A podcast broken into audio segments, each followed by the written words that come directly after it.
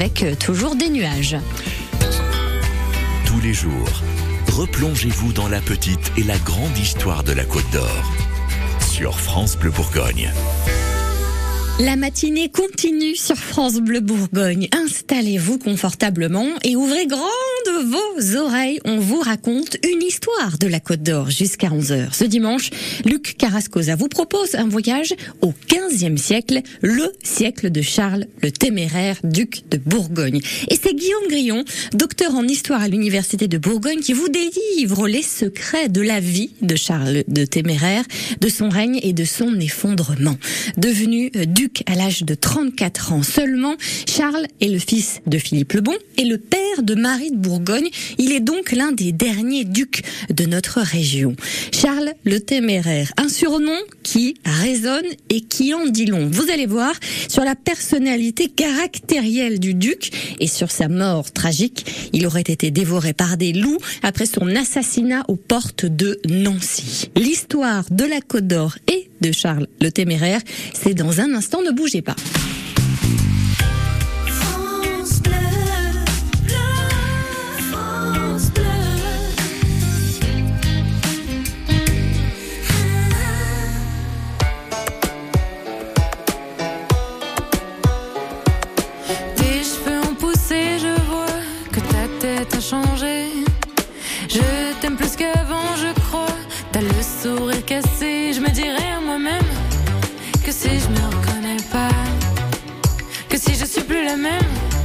C'est peut-être grâce.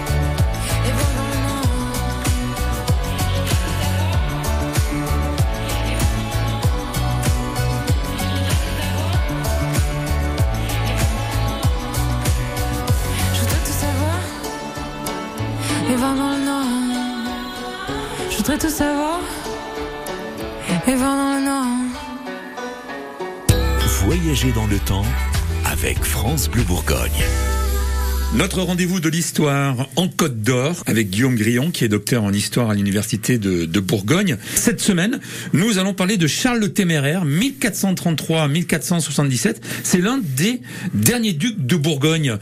Bonjour Guillaume. Bonjour. Alors Charles le Téméraire, lui aussi une personnalité singulière. C'est- tout d'abord, ce qu'il faut dire, c'est que c'est un héritier qui est très attendu par Philippe le Bon. Pourquoi? Parce que son père connaît des fi- difficultés à asseoir sa succession. Ses deux premières épouses, euh, donc, sont en effet mortes très jeunes, sans avoir eu le temps de lui donner un héritier mâle. En 1430, sa troisième épouse, la duchesse Isabelle de Portugal, lui offre enfin un fils. Mais celui-ci décède à l'âge d'un an. Elle lui en donne un second en 1431, qui hélas connaît le même destin. Il était au bord du désarroi quand son troisième fils, Charles, naît à Dijon en 1433. Au comble de sa joie, Philippe le Bon s'empresse de le nommer comte de Charolais, qui est le titre porté par tous les futurs ducs, et il va l'instituer chevalier de la Toison d'Or. Que sait-on euh, de l'éducation du futur duc? Alors, elle est particulièrement soignée. On peut même dire que sa jeunesse est austère et studieuse.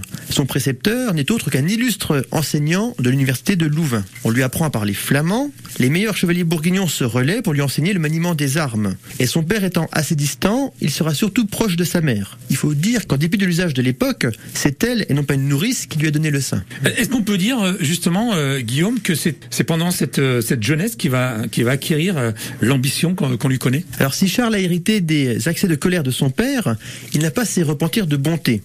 Charles est un impulsif, un ambitieux, un orgueilleux. Les témoignages nous décrivent un, un personnage dur avec lui-même, dur avec les autres, impatient, brutal. Et son amour pour l'histoire va lui faire découvrir Alexandre le Grand, dont les exploits le fascinent. Et l'ambition de sa vie sera de l'égaler. Et c'est comme ça, sûrement, que vu cette forte personnalité, c'est comme ça qu'on l'a appelé euh, le téméraire Alors, on le voit, Charles est un personnage austère, vertueux, impitoyable. Il est aussi décrit comme quelqu'un de très chaste.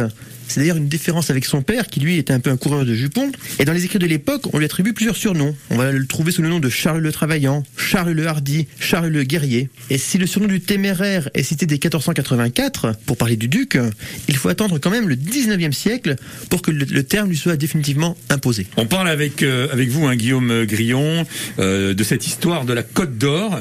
Euh, Vous êtes docteur en histoire à l'université de, Bourgogne. Aujourd'hui, nous détaillons Charles le Téméraire, euh, des derniers ducs euh, de Bourgogne. Si vous restez avec nous, nous allons parler justement de cette longue attente avant qu'il euh, qu'il monte sur le trône.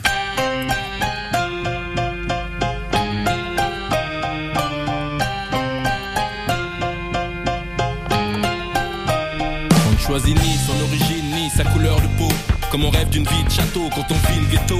Net l'étau autour du cou comme Cosette pour Hugo. Étant treillis dans conflit et prier le très haut.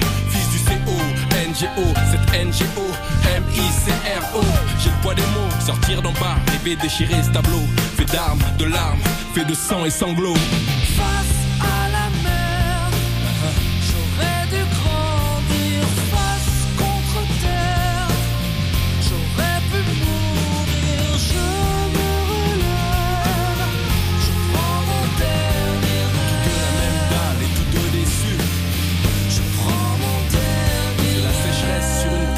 Cesse de semer. Tristesse dans des yeux qui ne peuvent pleurer. J'ai beaucoup de rêves lointains, je me suis tant rebellé. J'ai bu beaucoup de baratin et ça m'a trop saoulé. Dans la vie, il y a l'étape au fond et l'étape à côté. L'étape à un euro ou la tape à l'arraché. Il y a l'État, les RMI, l'État qu'a t'as fait. Si t'es en bas, faut cravacher, t'as qu'à pas lâcher. T'as pas connu ça, toi L'envie d'empocher des patates, être à gauche, droite, face à la mer, loin des galères. T'as pas connu ça, l'envie de t'en sortir, distribuer des patates, des gauches, droites, avec un air patibulaire.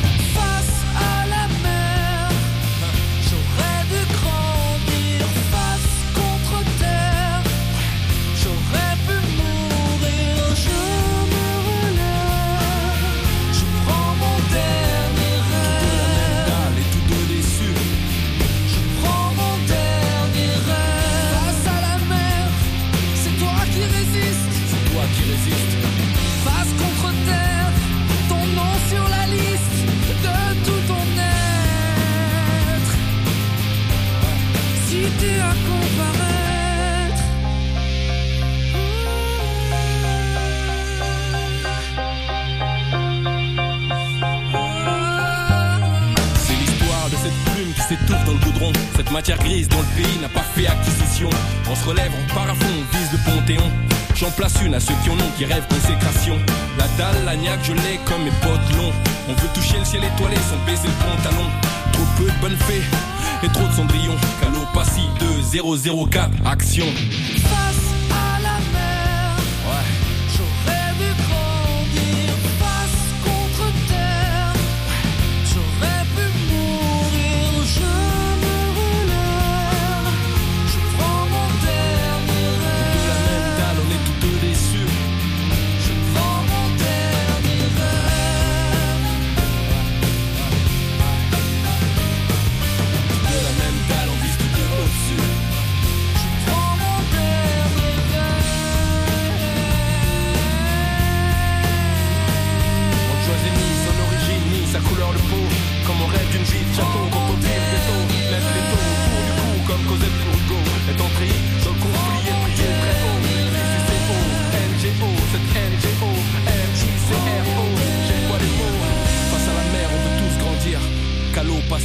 trop jeune pour mourir.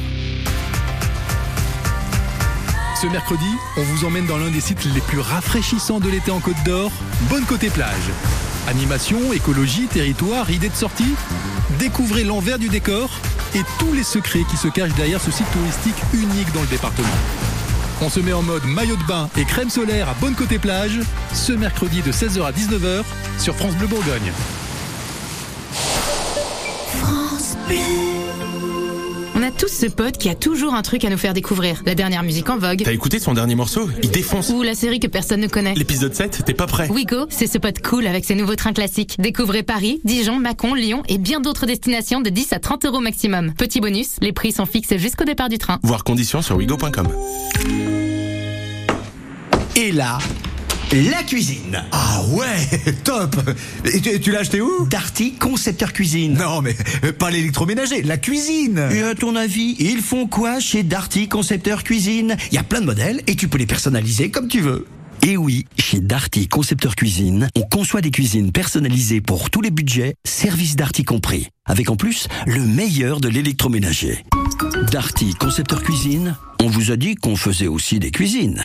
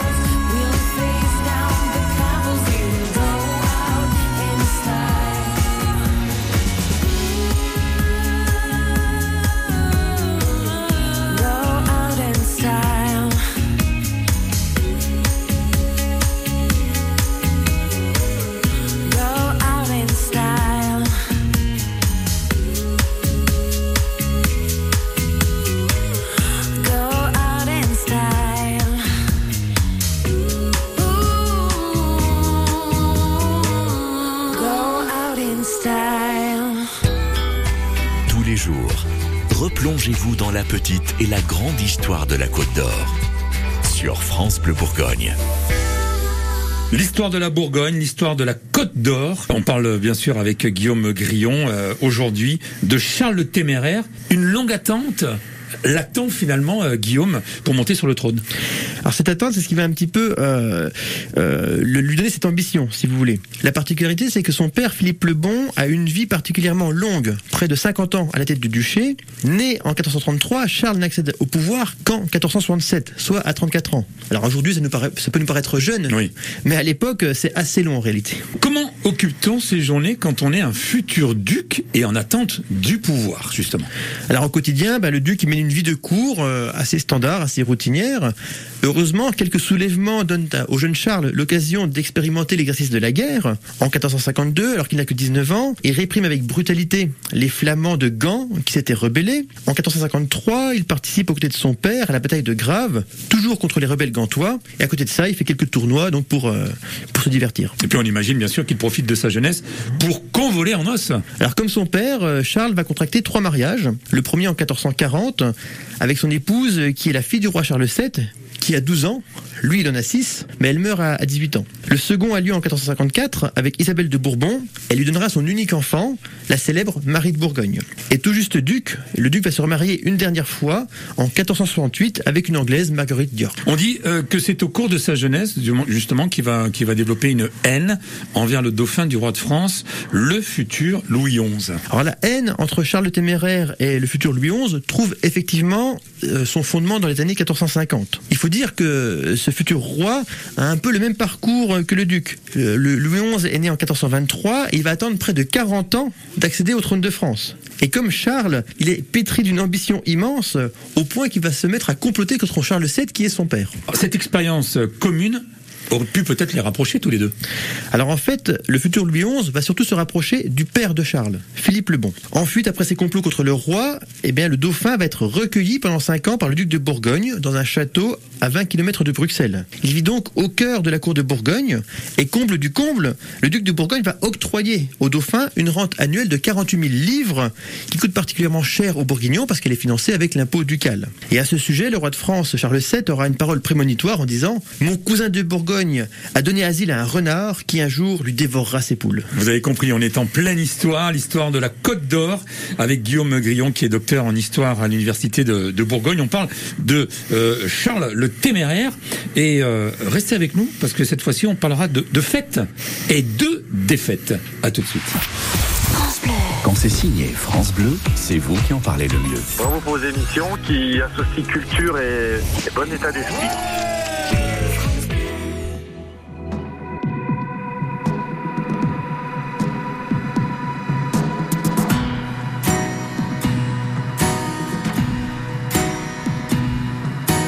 C'est un faisceau d'espérance, de rêves mal définis, la rainette de ses souffrances, issue de nos premiers cris. C'est des projets de vacances dans des pays merveilleux, avec des oiseaux qui dansent dans le vert et le bleu.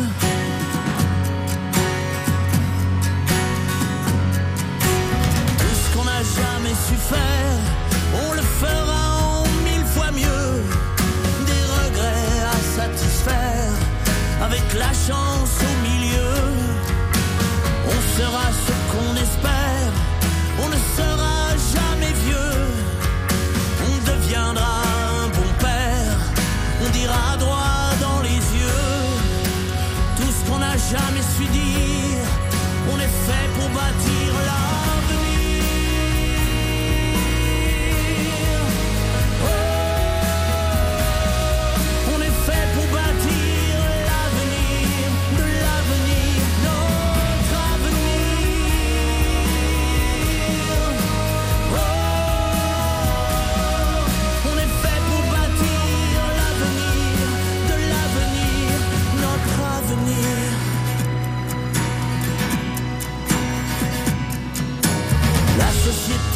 paysagistes, les bons auront le pouvoir, les gentils auront leur buste dans les allées.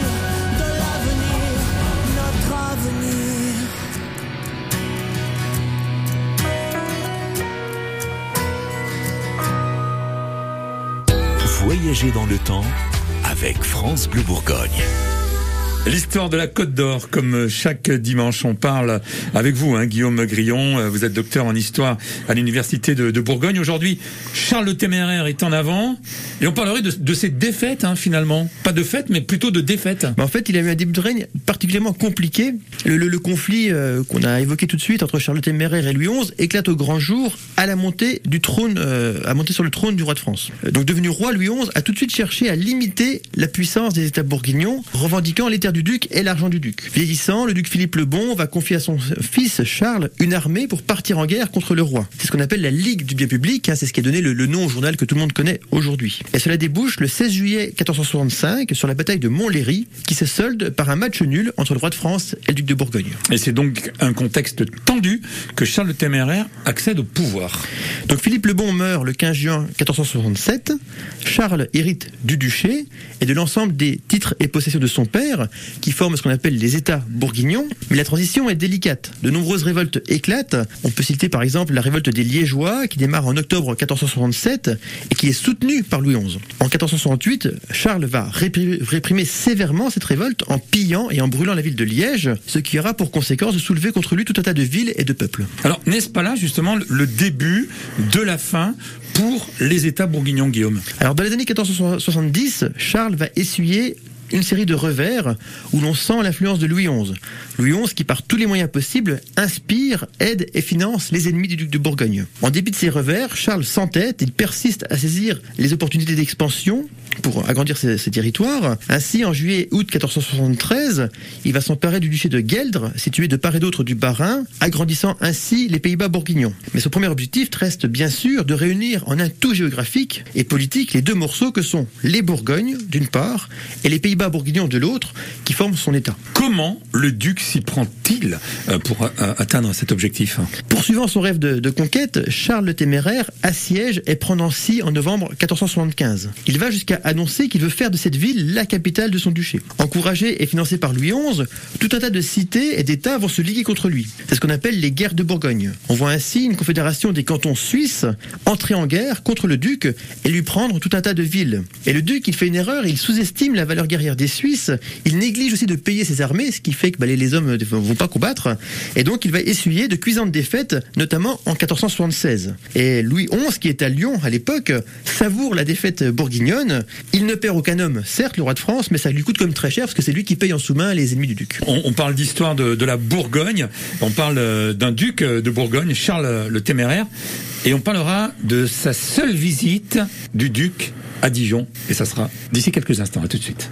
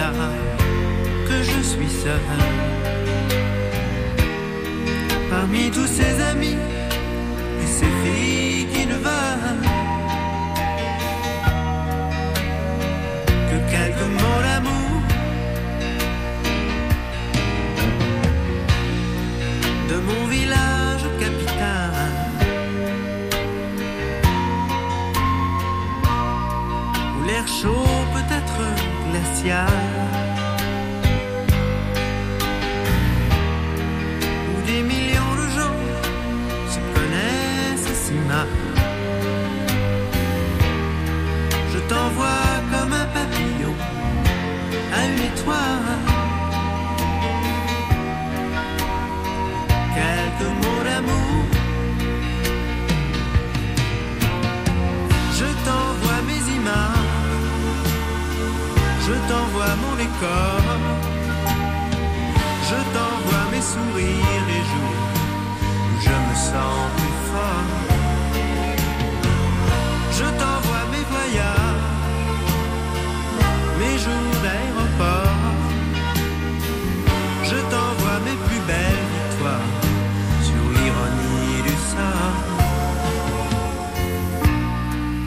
Dans ces boîtes pour danser.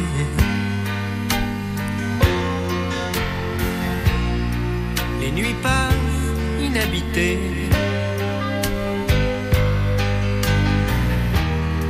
J'écoute les battements de mon cœur me répéter. Aucune musique au monde saura remplacer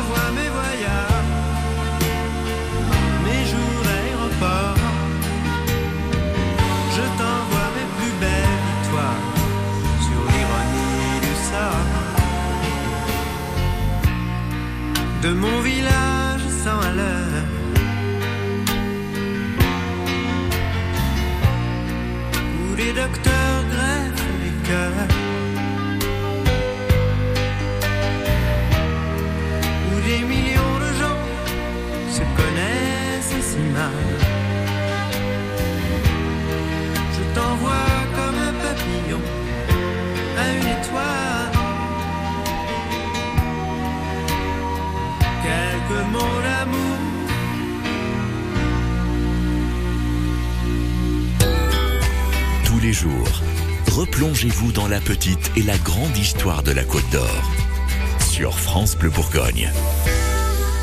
L'histoire de la Côte d'Or, comme chaque euh, dimanche matin avec Guillaume Grillon, qui est docteur en histoire à l'université de Bourgogne. Notre euh, notre invité aujourd'hui, on peut dire ça comme ça, c'est Charles le Téméraire. Eh bien, janvier-mars 1474, la seule visite du duc à Dijon. Effectivement, on est le dimanche 21 janvier 1474. Le duc rentre de Trèves, de la ville euh, italienne, et il va s'arrêter à Dijon. Il fait sa première entrée solennelle à Dijon. Il s'agit de sa première et unique visite en tant que duc. Et Guillaume, que sait-on justement de cette visite? Alors, les Dijonnais sont ébahis. Ils découvrent tout le faste de la cour de celui qui se présente comme étant le nouvel Alexandre qui va conquérir le monde. Le 23 janvier, Charles le Téméraire se rend à Saint-Bénigne, qui, rappelons-le, est une abbaye bénédictine. hein. Il y va pour entendre la messe. Et le 25 janvier, le duc donne un grand repas dans la grande salle de son palais. Et on imagine bien sûr le faste euh, repas qu'ils qu'ils ont organisé. Alors ce repas se passe dans la salle du Palais des Ducs qui abrite aujourd'hui les tombeaux. Malheureusement, on ne connaît pas le menu. Par contre, on sait exactement comment étaient disposées les tables. Donc il faut, il faut s'imaginer cette grande salle avec des murs couverts de tapisserie qui protègent du froid, certes, mais qui montrent aussi la richesse du duc de Bourgogne. Adossé à la grande cheminée, on a la table ducale qui est montée sur une estrade de quatre marches pour que le duc soit plus haut que tout le monde et vu de tout le monde. Dans la longueur de la salle, euh, on a dressé deux grandes tablées perpendiculairement donc à celle du duc. Et petite subtilité, celle réservée aux dignitaires est surélevée d'une marche pour qu'ils soient eux aussi plus haut que le, le bas peuple. Et face au duc, à l'autre bout de la pièce, on a le buffet sur lequel est exposée sa vaisselle, donc toute sa fortune, si vous voulez, symbole de sa richesse. L'objectif est très simple, hein, c'est d'en mettre euh, plein la vue. Euh, le duc est resté combien de temps finalement à, à Dijon? Alors Charles ne reste que deux mois, mais il profite de ce court séjour pour entreprendre d'importants travaux dans son palais. Alors il semble délaisser la partie publique du logis, hein, donc la grande salle, les, les cuisines par exemple, et concentre plutôt ses efforts sur les différentes chambres. D'ailleurs, le duc n'occupe pas la chambre qui était prévue pour sa fonction. Il dort vraisemblablement dans la chambre du septième étage de la tour Philippe le Bon. Et pourquoi ce choix? Eh ben, on peut y voir plusieurs raisons. Alors peut-être a-t-il choisi de retrouver la, chambre de sa jeunesse. Euh, il y a aussi peut-être une, question de, sécurité. On est encore en pleine guerre et dormir dans une tour lui paraît peut-être plus euh, sûr. Enfin, il ne faut pas oublier que la cour est revenue à Dijon principalement pour procéder à l'inhumation de Philippe le Bon et d'Isabelle de Portugal à Champmol. Et on peut imaginer que le duc n'a pas souhaité pour cette raison dormir dans la chambre de ses parents. On va terminer, on va conclure hein, dans la prochaine épisode de Charles le Téméraire. On parlera d'effondrement. On est avec euh, Guillaume Grillon, qui est docteur en histoire à l'université de Bourgogne. C'est l'histoire de la Côte d'Or sur France Bleu Bourgogne. France Bleu, partenaire de Fort Boyard, tous les samedis à 21h10 sur France 2. Émotion, humour Aventure, rire, solidarité. Tout l'été, de nouvelles épreuves vont mettre au défi les six aventuriers de la semaine. Cette année, le père Foura reprend le pouvoir et compte bien leur compliquer la tâche avec le shérif Willy Rovelli et ses acolytes. Fort Boyard sur France 2 à partir de samedi 2 juillet à 21h10 avec France Bleu. France Bleu. l'été prend quartiers dans les jardins du département. Les 1er et 2 juillet de 10h à 19h. Retrouvez vos artisans et producteurs locaux au tout premier marché d'été 100% Côte d'Or. Burgers, fermiers et musique ensoleillée, venez vous régaler et accueillir l'été dans un cocon de verdure en plein cœur de Dijon. Entrée libre, plus d'infos sur côte d'Or.fr. La grande histoire de la Côte d'Or revient dans moins de 5 minutes.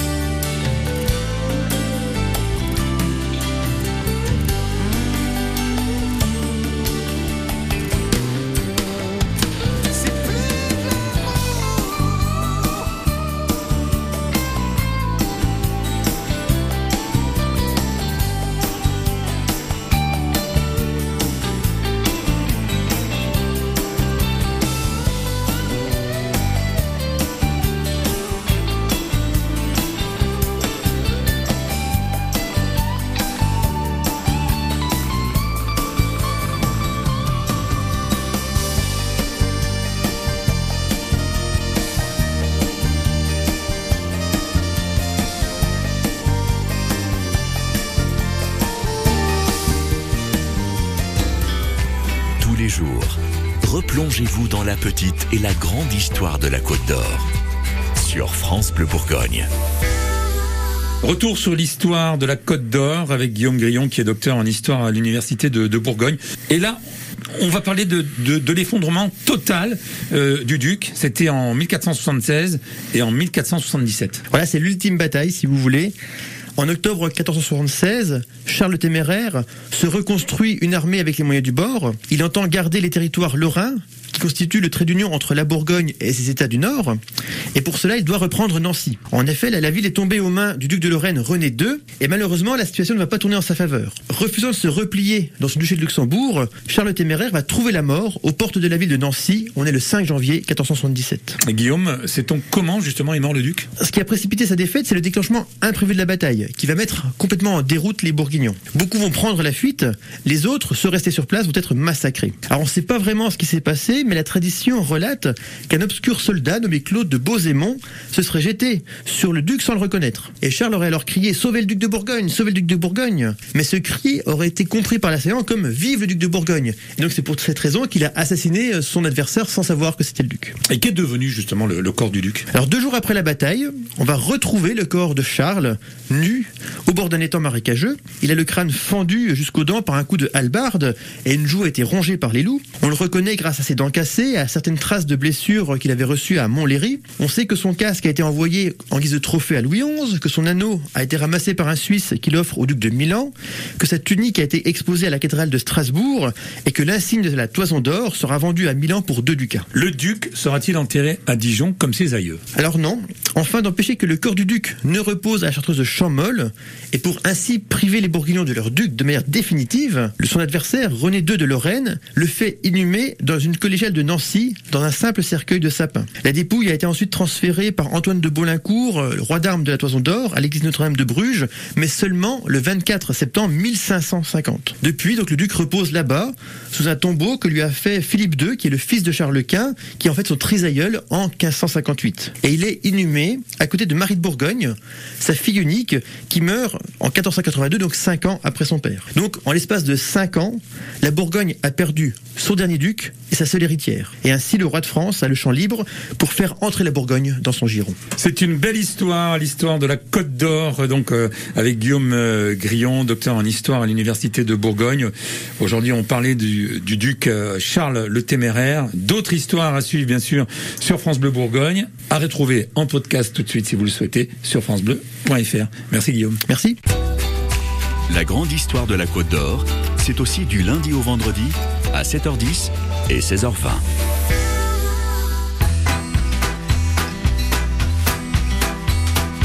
Un terrain vague de vagues clôtures, un couple divague sur la maison future. On s'endette pour 30 ans, ce pavillon sera le nôtre et celui de nos enfants corrige la femme enceinte. Les travaux sont finis, du moins le gros œuf, ça sent le plâtre et l'enduit et la poussière toute neuve. Le plâtre et l'enduit et la poussière toute neuve. Des ampoules à nu pendent des murs du plafond. Le bébé est né, il joue dans le salon. On ajoute à l'étage une chambre de plus. Un petit frère est prévu pour l'automne. Dans le jardin, les arbres aussi grandissent. On pourra y faire un jour une cabane. On pourra y faire un jour une cabane. Les enfants ont poussé, ils sont trois maintenant. On remplit sans se douter le grenier doucement. Le grand habite le garage pour être indépendant. La cabane, c'est dommage, est à l'abandon. Monsieur rêverait de creuser une cave à vin. Madame préférerait une deuxième salle de bain. Ce sera une deuxième salle de bain. Les enfants vont et viennent chargés de linge sale, ça devient un hôtel, la maison familiale. On a fait un bureau dans la petite pièce d'en haut et des chambres d'amis, les enfants sont partis. Ils ont quitté le nid sans le savoir vraiment, petit à petit, et vêtement par vêtement, petit à petit, et vêtement par vêtement. Ils habitent à Paris des apparts sans espace, alors qu'ici, il y a trop de place. On va poser, tu sais, des stores électriques, c'est un peu laid, c'est vrai, mais c'est plus pratique. La maison somnole comme un chat fatigué, dans son ventre ronronne la machine à laver. Dans son ventre ronronne la machine à laver. Les petits enfants espérés apparaissent dans le frigo, on remet des glaces. La cabane du jardin trouve une deuxième jeunesse, c'est le consulat que rouvrent les gosses. Le grenier sans bataille livre ses trésors, ses panoplies de cow-boys aux petits ambassadeurs qui colonisent pour la dernière fois la modeste terre promise, quatre murs et un toit. Cette maison est en vente, comme vous le savez, je suis, je me présente, agent immobilier. Je dois vous prévenir, si vous voulez l'acheter, je préfère vous le dire, cette maison est hantée. Ne soyez pas monsieur, n'ayez crainte madame, c'est hanté c'est vrai, mais de gentils fantômes, de monstres et de dragons, que les gamins savent voir, de pleurs et de bagarres, et de copieux quatre heures. Tes il est trop lourd mon cartable, laisse tranquille ton frère, les enfants à table, écoutez la musique, est-ce que vous l'entendez? Écoutez la musique, est-ce que vous l'entendez? Écoutez la musique, est-ce que vous l'entendez?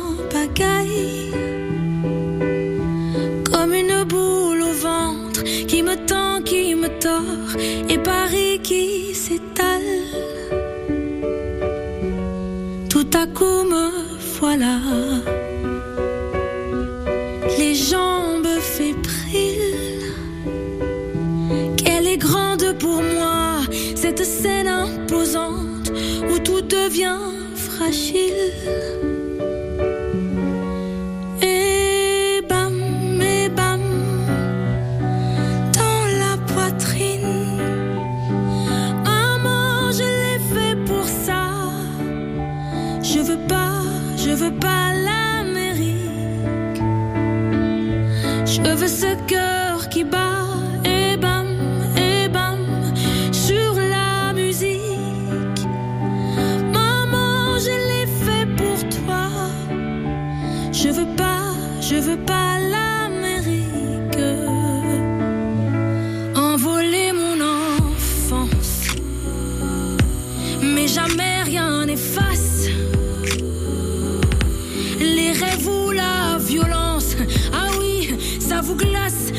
Pour ça qu'on chante.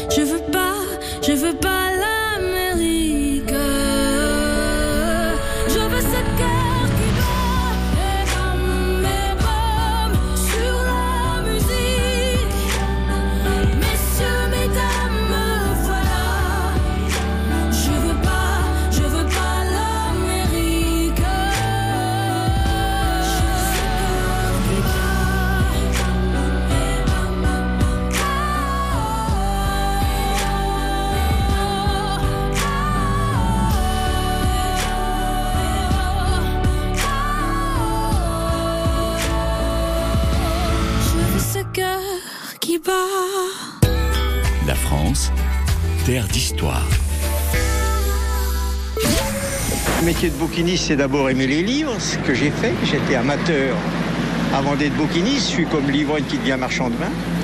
Et puis on aime la clientèle parce qu'un un collectionneur vous apprend toujours quelque chose. C'est vrai que les bouquinistes ne font pas que le charme des quais de Seine. Ils sont aussi des passionnés avec qui échanger est toujours un bon moment. Libraires à ciel ouvert tenant boutique sur les quais de Seine, les bouquinistes sont des figures familières et incontournables de la ville de Paris. Livres anciens et modernes, gravures, cartes postales, leur marchandise fait le bonheur des touristes, des curieux et des collectionneurs depuis plusieurs siècles. Car déjà au XVIe siècle, des colporteurs arpentaient les quais de la Seine pour vendre des livres, des pamphlets politiques et religieux ou encore des gazettes à scandale. Il fallut toutefois attendre le XVIIIe siècle pour voir apparaître le terme de bouquiniste dans le dictionnaire. En 1891, les bouquinistes reçoivent l'autorisation d'installer sur leur emplacement de grandes boîtes fixées à même les quais afin d'y entreposer leurs marchandises pendant la nuit. C'est ainsi qu'apparaissent les fameuses boîtes à couvercle de couleur vert bouteille, la même couleur que les premiers métros, les fontaines Wallace et les colonnes Maurice. Question d'harmonie. En 1900, lors de l'exposition universelle, les quais de Seine comptaient déjà 200 bouquinistes. Aujourd'hui, la plupart d'entre eux sont de grands bibliophiles. Spécialistes des livres anciens et passionnés par leur métier atypique, ils ont toujours quelques anecdotes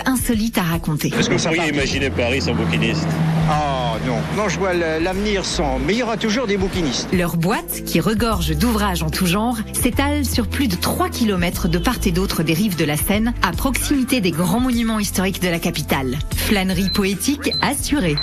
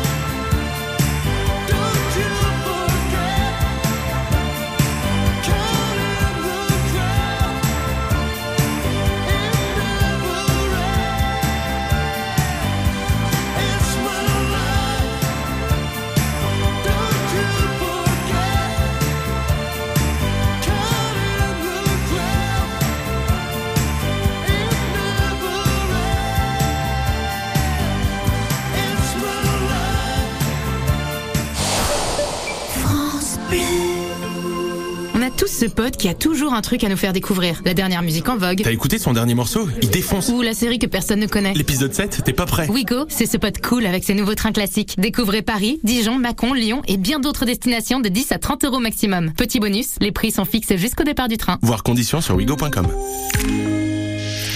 Ici, c'est France Bleu. 44 radios locales. Au plus proche de vous, proche de vous.